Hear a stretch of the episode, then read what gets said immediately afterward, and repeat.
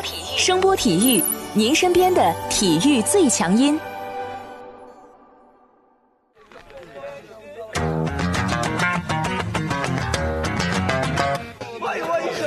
Yo, yo, it's boogie time？Come on, let's swing it, alright?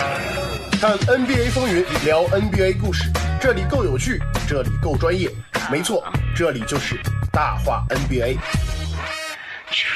I be the show, make a room, shaking, shaking it down. I be the nigga with a high profile. Everybody come on, we be the shakers with a crazy style. And then shocking the world, cause we the flow, shake speed, make us rockin' the city.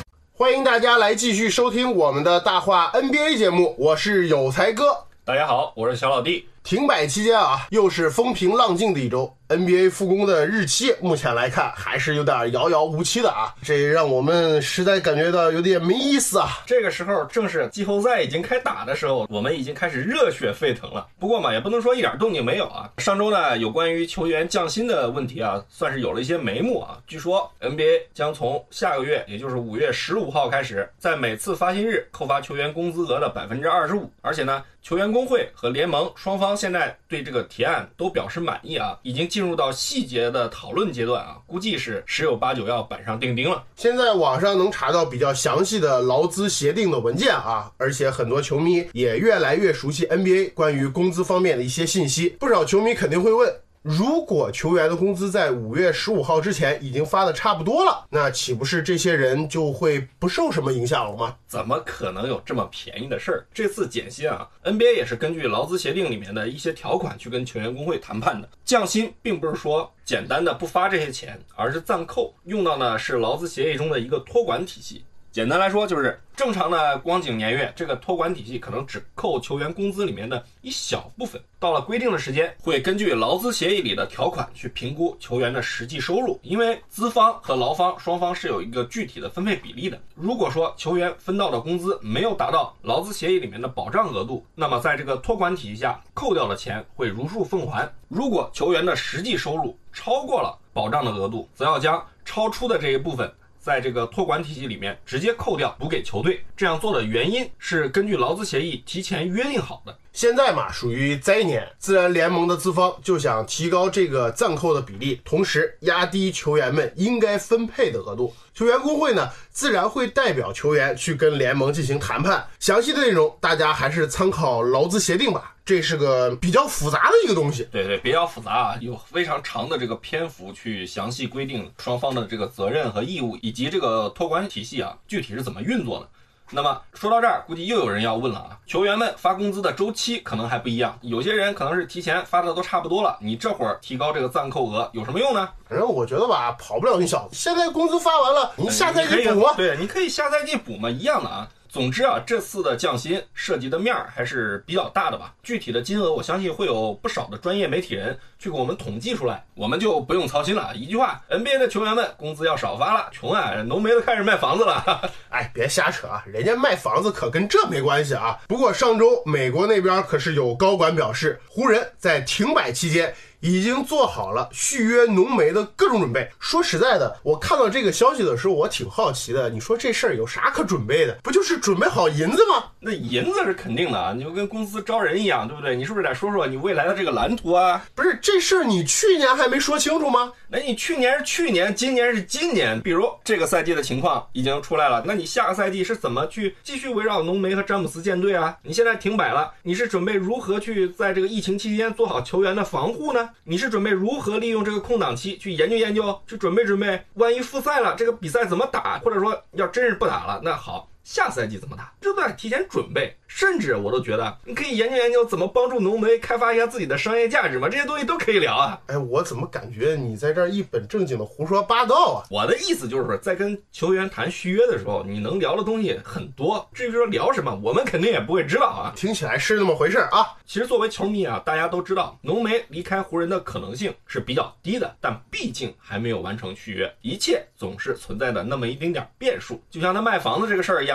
人家可能也就是想换个房子，或者说现在。房价是不是可以考虑变现一下？你看，万一这经济不好，房价下跌了，那不就赔了吗？对不对？这是一个角度。但你也可以吹啊，这个是不是续约的事儿有变呢？不然你卖房子干嘛？什么事儿你都从不同的角度去看。总之，湖人在停摆期也算是没闲着吧。我们唯一能确定的事儿是，就是湖人没闲着啊。啊，反正提前做做球队核心的维护工作也挺好。毕竟找来这么好的球星，对于现在的湖人来说是很不容易的事儿啊。但有的球队呢，可能就比较麻烦了啊。比如，比如盐湖城的爵士，还在为他们两个核心头疼啊。虽说这个戈贝尔和米切尔两个人都分别痊愈了，但目前来看，关系好像还没有修复啊。从两个人康复到现在啊，虽然他们。的队友纷纷表示希望两个人和解，但米切尔一直没有在这个公开的场合或者社交媒体上去发声。外界对于爵士能否在新赛季保留住这两位球员这个猜测，其实也一直没有停下来过。之前的几期节目里面啊，咱们也或多或少的聊到了这两个人从确诊到康复。你说时间过了这么久，而且戈贝尔吧也已经表示过歉意了，认错对吧？态度很好，但沉默的米切尔却让这个事件变得。复杂了啊！球队的态度嘛，目前来看是很明确的，那肯定是不愿意去放弃掉任何一个自己培养出来的球星，特别是一开始外界对于戈贝尔是处于一个口诛笔伐的状态。爵士其实我认为是始终在想办法去保护这名球员啊，自己培养出来个球星不容易啊，特别是你说这些年优秀的大个子球员成才率其实要远低于后卫和锋线的，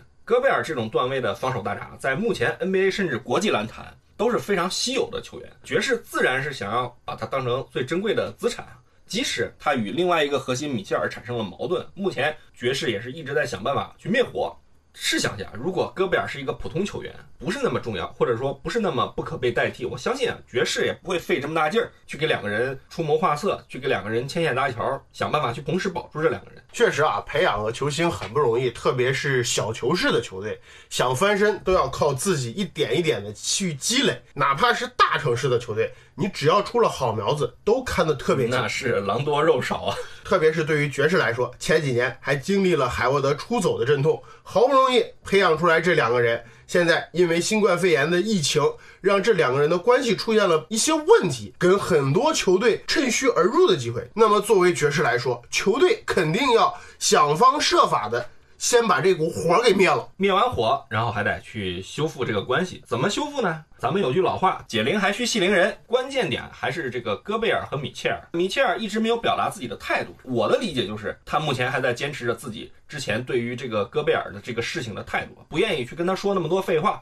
米切尔呢，目前决定了这件事情的一个走向。站在咱们普通人的角度，你觉得就戈贝尔之前认错的态度，米切尔会原谅他吗？反正我觉得吧，这种事儿换谁都不会轻易的让这事儿过去吧。虽然说国外很多人到现在对于这个疫情还不太上心、不太当回事儿，但 NBA 当时已经要求各个球队去做防疫的工作了。戈贝尔在确诊前，除了自己不当回事儿外，他还动了队友的东西，到处翻麦克风是吧？这其中就有米切尔啊，咱们无法确认是不是戈贝尔传染了米切尔。不过，咱们试想一下，你换了任何人，估计都会首先去怀疑戈贝尔吧？他的嫌疑毕竟最大。这个传染病对于运动员有多大的伤害，咱们俩现在谁都说不清。咱俩不是大夫，但面对那么多已经出现的重症病例，别说运动员。任何人都会产生焦虑，甚至是产生害怕的情绪的。现在两个人都痊愈了，关系呢没有修复，就是很多人就在问啊，你到底有多大仇？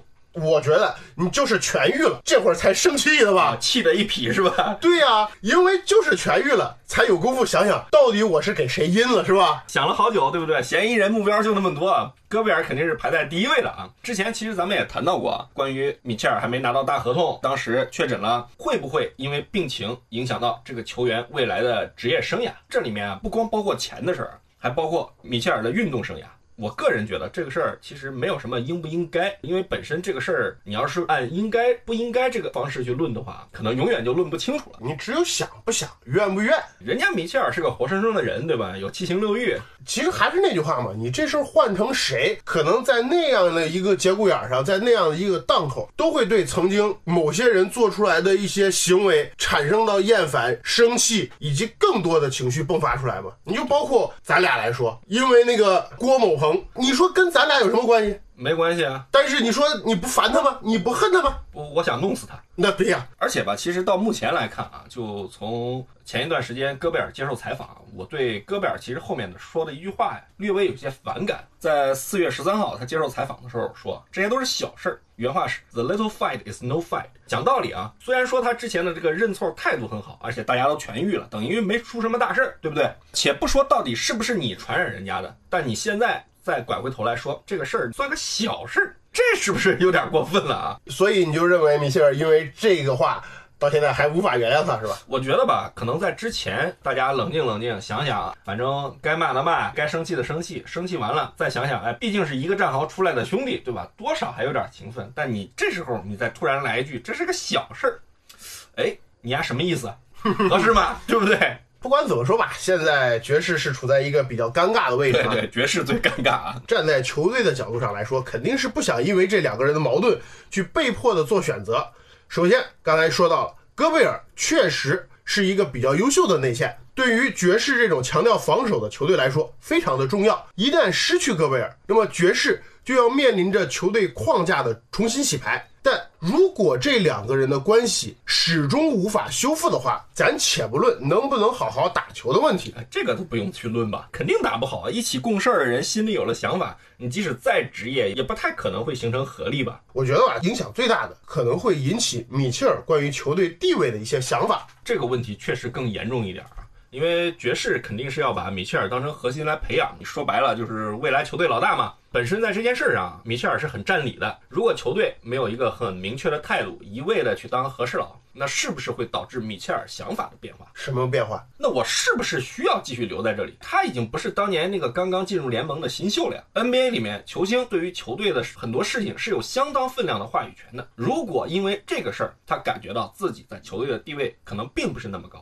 或者说没有达到自己的预期，那你觉得他会不会产生这种想法？如果产生了这种想法，这算不算正常？所以就是说，爵士难就难在这里，管理层实际上已经被架在火上烤了呀。你首先这两个人的矛盾让自己成了靶子，这两个人都具有很好的价值，其他球队的管理层看在眼里，我觉得不会没有人没有想法的啊。就以戈贝尔为例，他四年一点零二亿的合同，现在还剩一年。本来都可以考虑谈提前续约的问题了，别的球队想抢人也并不是一件很容易的事情。但现在不同了，因为两个人关系的交恶，别的球队肯定想借着这个机会去搞点事情。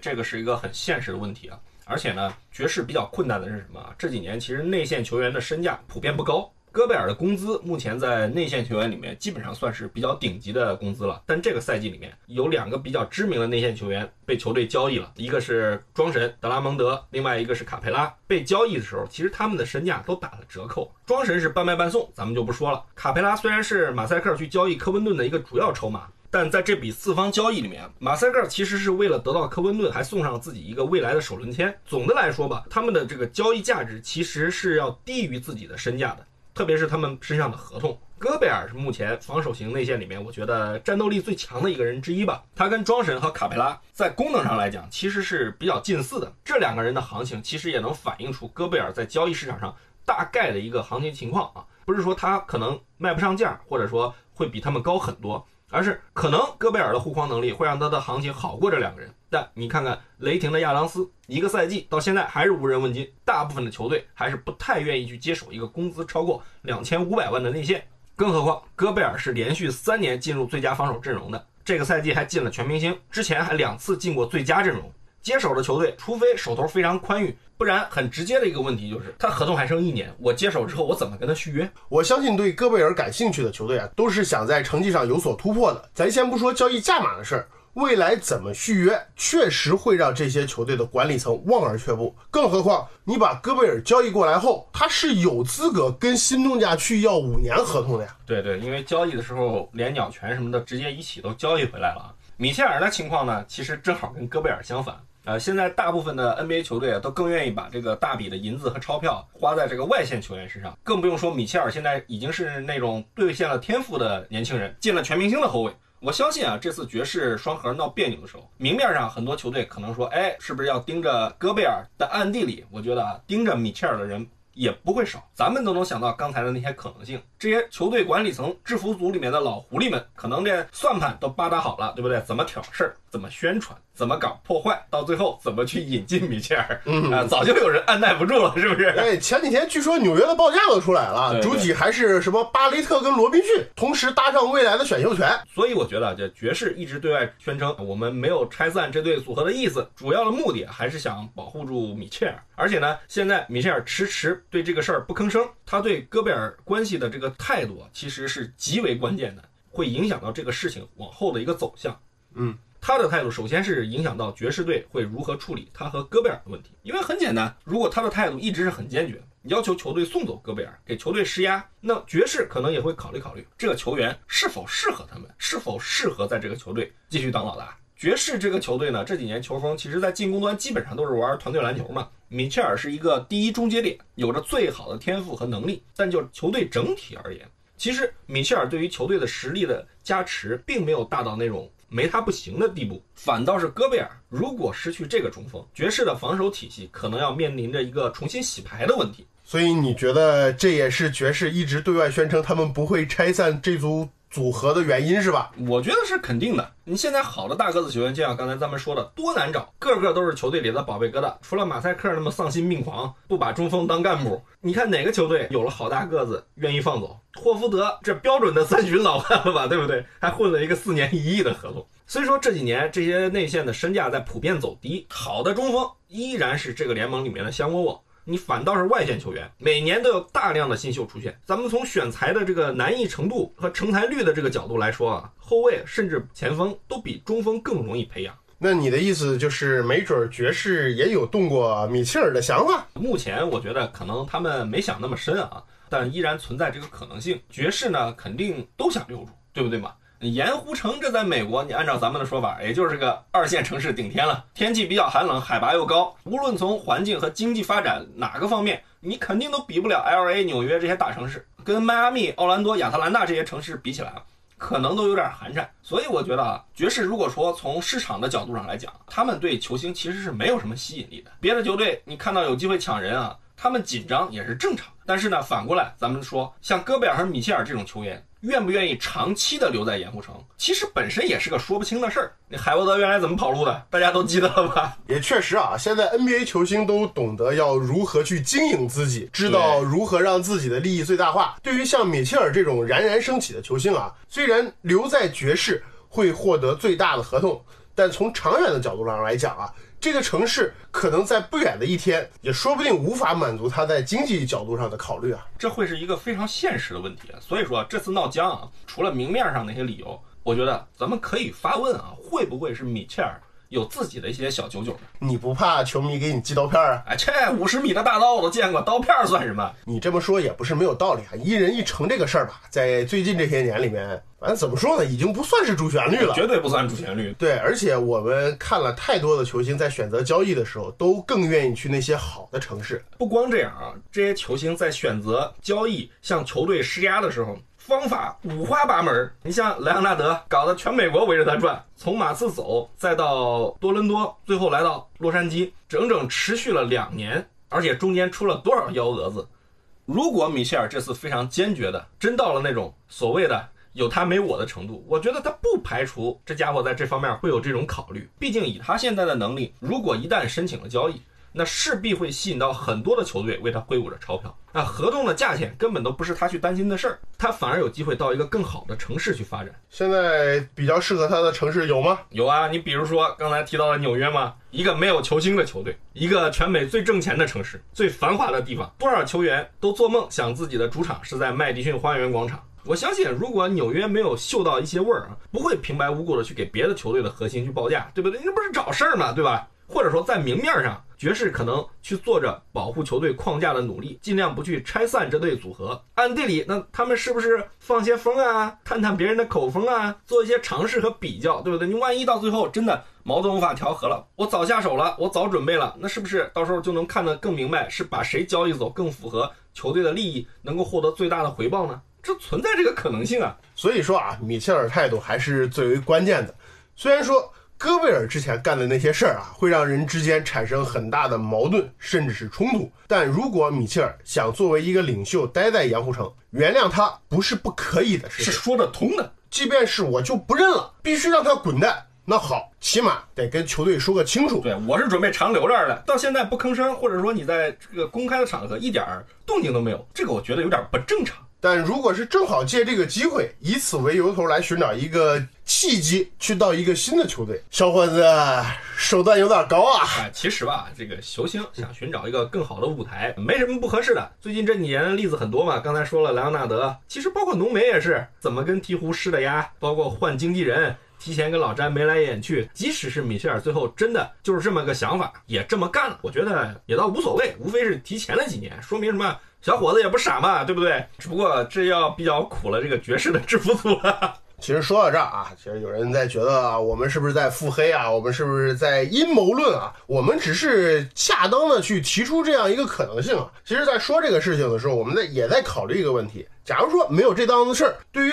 米切尔来说，这也是人之常情。在人取得了一定的成绩之后，在你的母队或者是母公司给你开出了一些比较合适的价码之后，那可能作为人来说嘛，常怀一颗感恩之心，觉得嗯，我是不是要效力一段时间？那么作为职业球员来说，作为米切尔来说，可能这一效力那就至少是十年左右了。职业球员跟咱们这些平时打工上班的人还不一样，职业生涯实际上是非常短暂的。米切尔现在二十岁出头，他接受了下。一份合同之后，基本上在一个城市最少再待五年。合同期结束之后，基本上也就进入职业生涯的下半场。所以说时间很短暂啊。职业球员，特别是球星，能挣钱的好光景，其实也就那么长时间。